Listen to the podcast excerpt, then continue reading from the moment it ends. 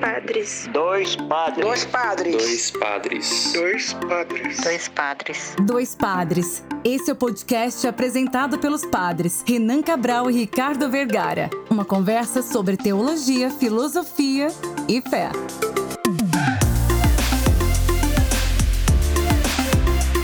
Olá, ouvintes! Está começando mais um episódio do podcast Dois Padres. Eu sou o Padre Ricardo. E eu sou o Padre Renan e hoje a gente tá bem nostálgico, lembrando de coisas e fazendo com que as nossas lembranças venham à tona e a gente possa conversar sobre elas.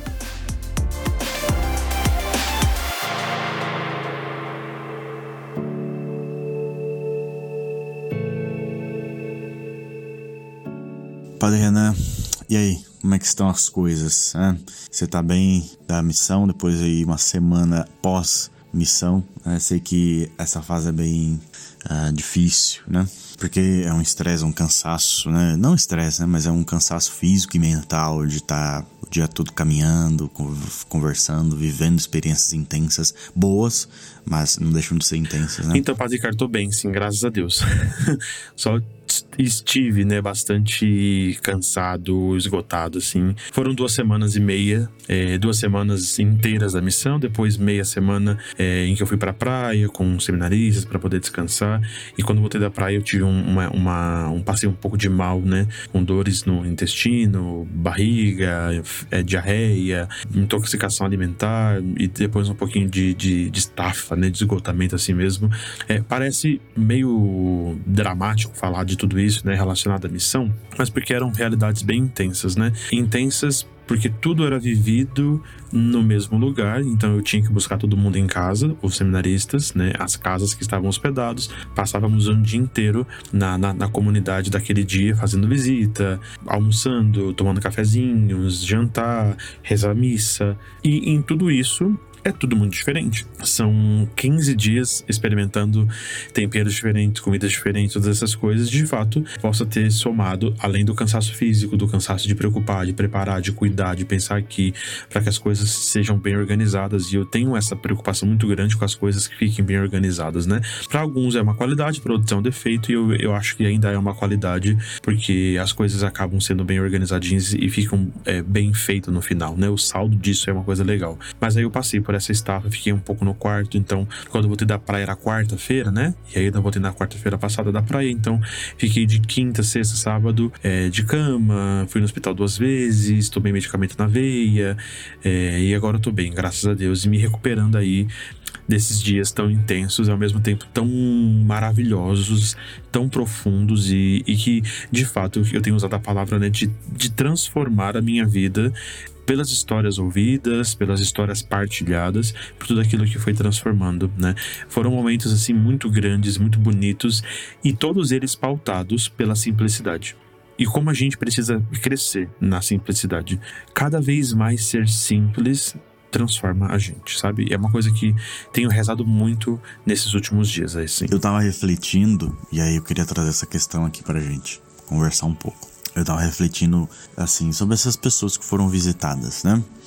Então você imagina, você tá lá na sua casa e aí recebe a visita de um, de um agente eclesial, se a gente pode dizer assim, né? Alguém da igreja que vai conversar com você, ouvir sua história, história de vida e tudo mais. Quem já recebeu visitas, acho que todo mundo sabe como que é essa coisa, né? Você recebe uma visita, você abre sua casa, abre sua vida, abre seu coração, a sua família, para entrar alguém conhecido ou estranho, amigo ou nem tanto, mas é, que possa conhecer um pouco da sua vida, né? Porque quem conhece sua casa conhece a sua vida e conta história, ouve histórias e partilha e troca experiência. E aí, quando a pessoa vai, o que fica, né? Fica saudade, fica memória, fica aprendizado, fica uma conversão. É, você falou desse- dessa experiência, né? Dessa lembrança das visitas, do que vai, do que fica da casa. No finalzinho quase da semana, né? Da, da, da, da segunda já, da segunda semana de missão, não é nada muito, não é nada muito assim cabuloso, triste, cheio de, de, de histórias bem difíceis, não. Mas eu tava, era mais pe- perto de umas 5 horas da tarde. Um bairro que não é asfaltado, então cheio de pó. A gente tá bem. Eu tava muito, muito cansado, assim, né? E faltavam ainda duas visitas. E Dona Josenira era uma senhora que tava me acompanhando nessas casas, né? Porque ela conhece o bairro, então ela falou assim: padre, agora a gente vai ali. E ela falou assim: ah, antes daquela casa lá do senhor que tem Alzheimer, eu preciso que você passe aqui na casa de uma amiga. Eu falei: vamos lá na casa da amiga, então. Visitamos essa amiga, tudo. E ela tava com três filhas dentro de casa, né? Essa senhora. Se olhava para ela, não parecia que ela tinha 73 anos nunca na vida. Nunca na vida que ela tinha 73 anos. Muito menos, muito, muito, muito menos. Uma mulher que, que passava uma juventude assim muito bonita, mas ao mesmo tempo uma, uma senhora muito tímida mas é, não tão tímida também ao mesmo tempo. E sentamos, conversamos, eu falei, ah, eu queria um copo de água, né? Você quer um café, padre? Eu falei, não, não, um copo de água, eu tô andando no, no pote direitinho, preciso de um copo de água aí para eu continuar. Sentamos, tomamos um copo de água, é, e ela, duas vezes ela usou uma expressão, ela falou assim, eu nunca estive tão perto de um padre. E eu achei aquilo interessante e ao mesmo tempo engraçado, eu falei assim, meu Deus, como se a gente fosse um ser celestial, assim, né? Nossa, nunca estive tão perto de um. E depois eu entendi o que, que ela queria falar, né? É, ela tem uma ela tem 14 filhos, ela teve 14 filhos, né? Então, sete moças e sete rapazes. E todos eles casaram. Hoje ela é avó de maioria, né? É avó de todos os filhos. Acho que faltava só uma filha que estava grávida ali já. Conversa vai, conversa vem. E eu falei assim: agora a gente precisa ir, a gente vai fazer uma oração na casa da senhora, a gente vai abençoar a água, vamos aspergir sua casa. E fica o convite para missa hoje à noite, na comunidade. Ela falou assim: então, padre, eu não vou na comunidade, eu não saio, eu fico quietinha aqui, eu sou muito sozinha, eu me sinto muito na solidão, não sei o que. As minhas filhas são daqui a pouco estão todas indo embora, não sei o que. Fiquei meio tocado com aquilo, mas não, deixei, não me deixei levar tanto, né? E pronto, dei um abraço nessa senhora. No, no exato momento que eu dei um abraço nela, ela me abraçou mais forte, mais forte, mais forte e não soltava. E de repente começou a chorar, um choro calmo, e de repente esse choro começou a soluçar, soluçar, soluçar. E ela foi acalmando, né? Eu falei, traz um pouco de água para ela, tudo. E quando vi todas as filhas e a senhora que estava me acompanhando, chorando também. E ela olhou para mim e ela falou assim: é, o senhor não sabe o quanto esse abraço me fez bem. Eu nunca abracei o meu pai. E eu nunca estive tão perto de um padre, nunca pensei que eu poderia abraçar um padre e me sentir tão bem acolhida. E dentro dessa coisa da simplicidade, como é tão bonito, tão profundo, sabe? Ao mesmo tempo que eu tinha acabado de entrar na, antes de visitar essa senhora, eu tinha acabado de entrar na casa de uma outra senhora que estava lá, sentada na cama, com feito duas cirurgias na, na perna direita, marcadas outras duas cirurgias na perna esquerda, o marido trabalhando, né? E a, não, não desculpa, o ex-marido a deixou, então ela estava sozinha em casa com uma amiga e a filha, que ela fez narrando a história da filha, a filha trabalha. E a filha trabalha home office, conseguiu o trabalho de home office porque ela queria muito trabalhar home office para ficar em casa para poder cuidar da mãe. E ela hoje essa filha é casada, mora do lado da casa da mãe, mas ela consegue sempre agendar os exames da mãe para a cirurgia, assim, assim assado, né?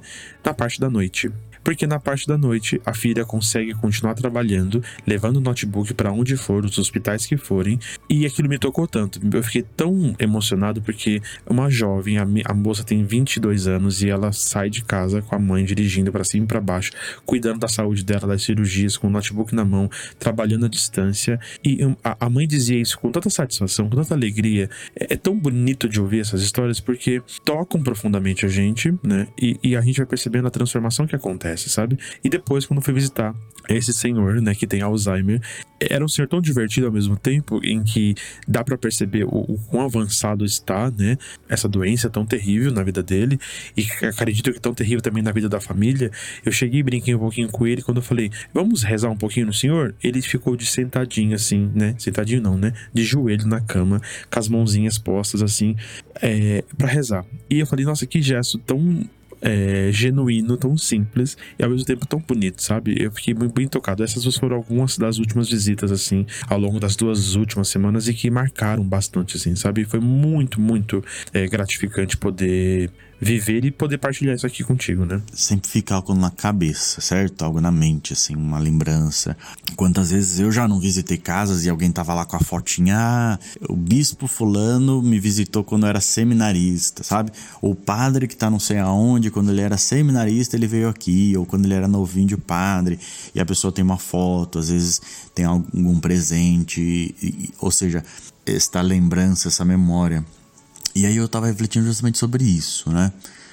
Não muito por causa do texto que eu escrevi na conclusão do curso de filosofia, que foi sobre a fotografia e as impressões que ela pode nos dar, mas um pouco entrando, claro, nessa linha filosófica, mas um pouco sobre essa dinâmica da memória, da saudade, mais especificamente da saudade.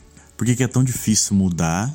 Porque é tão difícil ter saudade? Porque a gente sente saudade? Porque a gente tem memórias? Sendo que, a, a, aí que tá o ponto, sendo que tudo muda, né? Tudo muda. Então eu tava, tava aqui, deitado na cama, olhando pro teto assim, tentando dormir cedo, né? E aí pensar assim, nossa, eu tô aqui deitado. E eu falei, mano, quantas vezes eu já não deitei e olhei pro teto assim, em lugares diferentes? E aí você começa a pensar, né? Pô, em casa, quando eu era criança, teve beliche, depois desmontamos a beliche, teve quarto ali, camas separadas, aliás, no mesmo quarto. Aí você muda de casa, Aí no meu caso, né, vai pro propedêutico, aí no propedêutico você muda de quarto, vai pro seminário, você muda de quarto todo ano, depois tem as pastorais, aí você como diácono, como vigário. E aí eu pensava, nossa, as coisas mudam muito, né? Mudam muito e, e bastante. E a gente sente falta das coisas, né? Quando eu entrei no seminário, eu lembrava muito, assim, é, dos cursos que eu fiz no Senai, das pessoas que eu conheci, que era de Poá na minha igreja e tudo mais e as coisas vão mudando, né? Depois, claro, na faculdade você lembra do tempo da escola, que você não tinha muita preocupação. E aí na escola você tinha seus amigos que se viam todos os dias e, e, e, e realizavam, realizavam não, é, planejavam coisas e sonhos.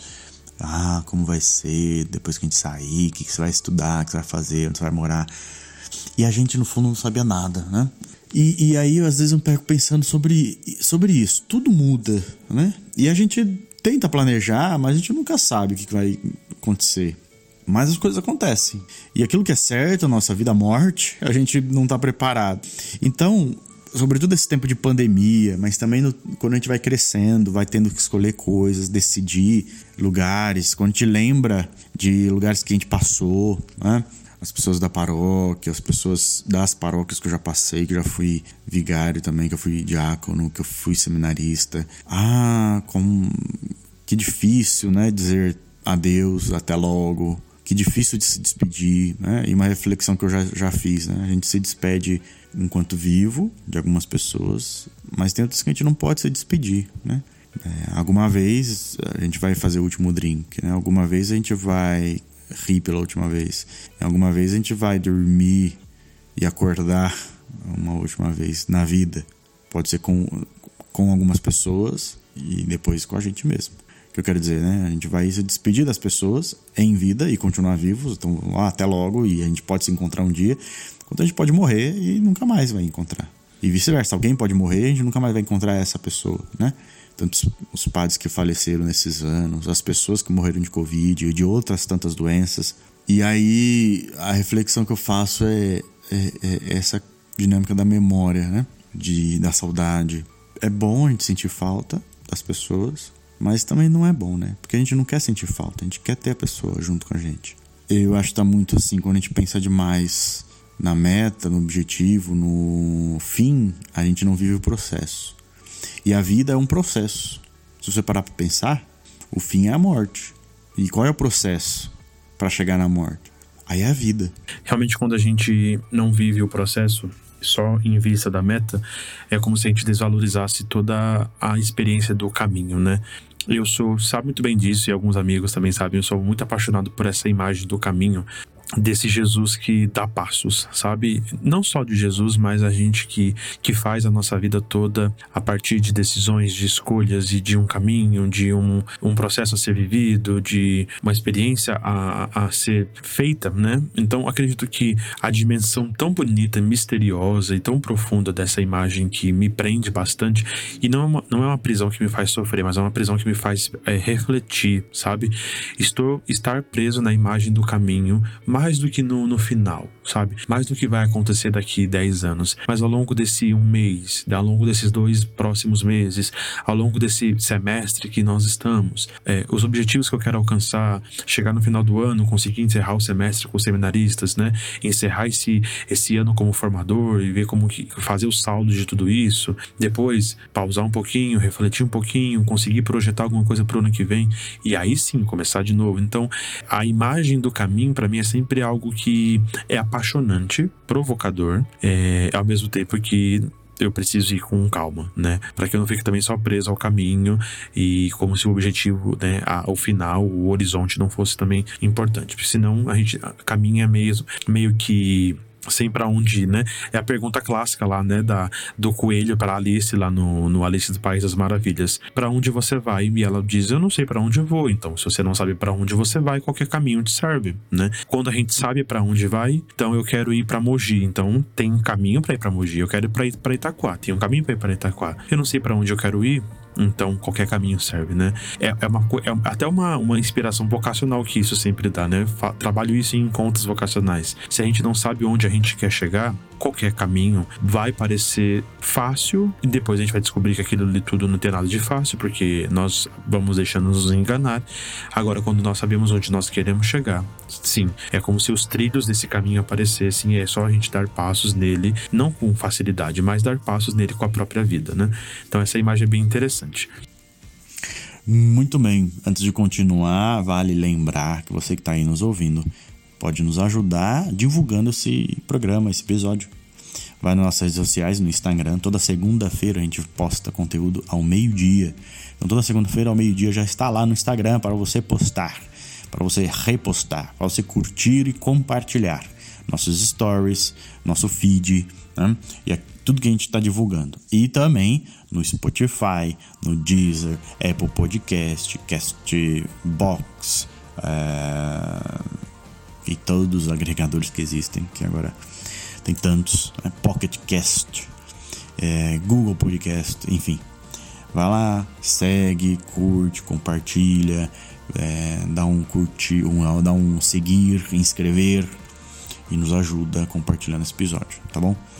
Também, além desta ajuda que todo mundo pode fazer, Há alguns que podem ajudar um pouquinho mais ainda. Vai lá no nosso apoia-se, apoia.se barra 2 Padres Podcast. Você pode nos ajudar com 10 reais por mês. Já nos ajuda a manter esse podcast no ar. Para a gente pagar nossas contas aí, nossos boletos, tá bom? Então nos ajude a manter esse podcast no ar. Curta, compartilhe, divulgue nas suas redes sociais também e nos ajude, se você puder, no nosso apoia.se barra dois padres podcast.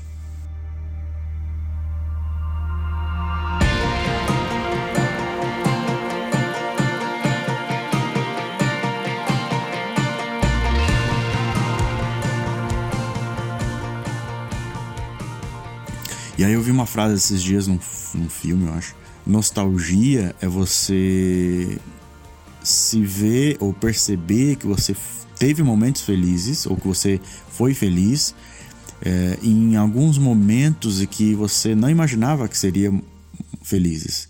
Nostalgia é você perceber pequenas coisas que já passaram e que na hora que você estava vivendo isso não, não tinha uma importância tão grande. É, então, nostalgia é viver o sorriso de uma criança, é viver um momento de descontração, né? é viver uma piada contada entre amigos. Nostalgia é você pegar um momento simples que passou e perceber que aquilo foi muito intenso, foi muito bom, muito bem vivido. Ou seja, você percebe que o processo ali foi bom, né?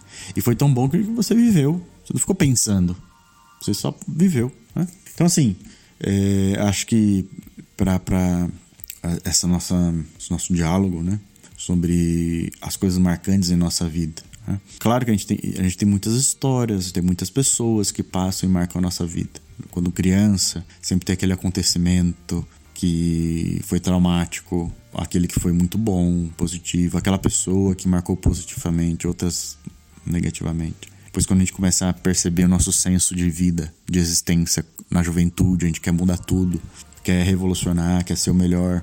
A fase adulta são as, as lutas, né? Então a gente sofre, acho que muito mais. Talvez porque visamos muito o objetivo e não o processo, não sei.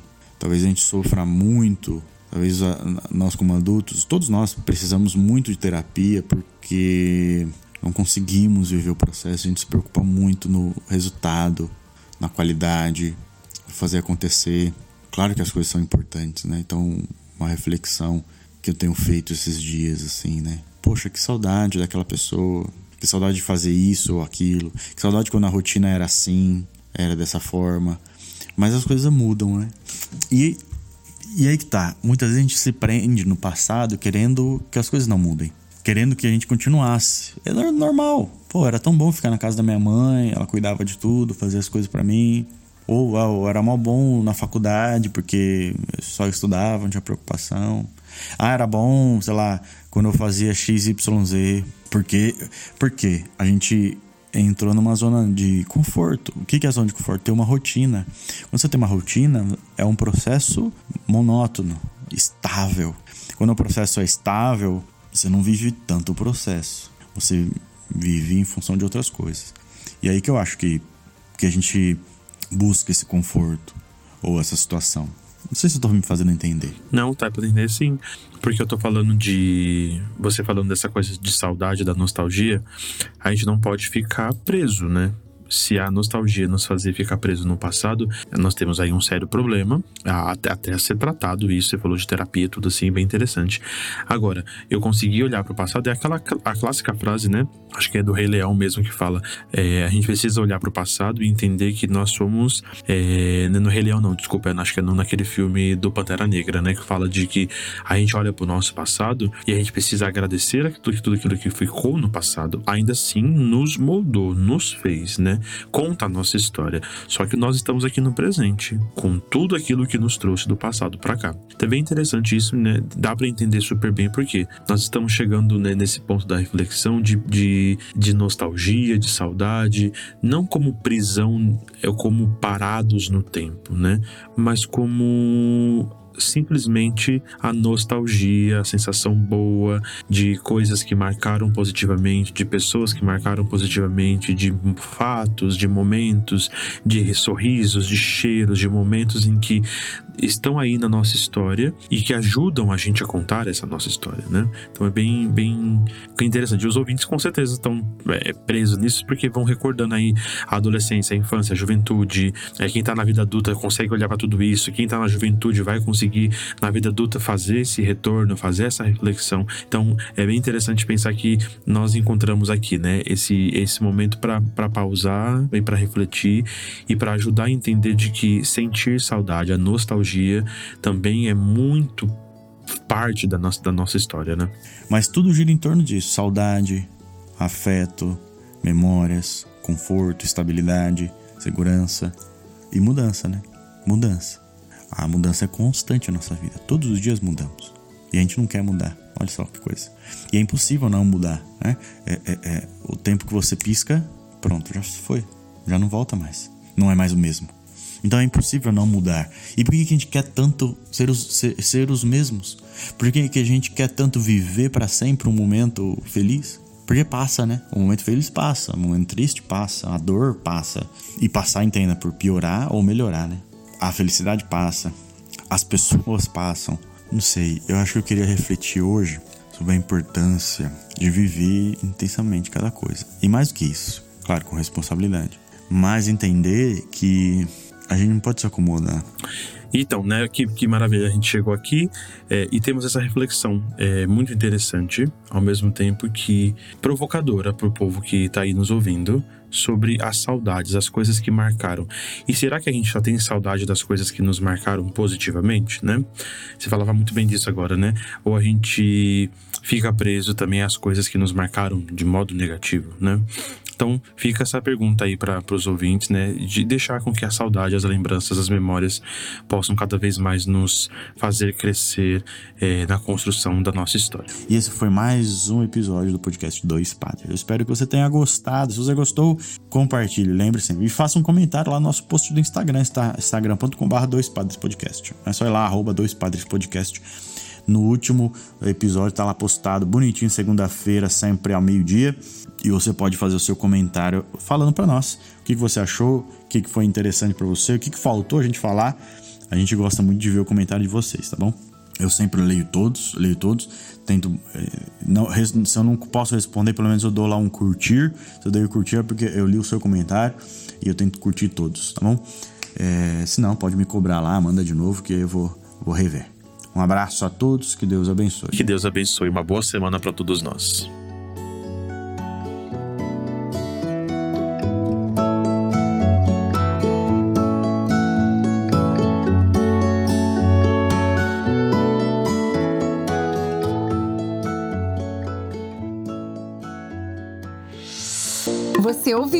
Podcast Dois Padres, apresentado pelos padres Renan Cabral e Ricardo Vergara. Até a próxima!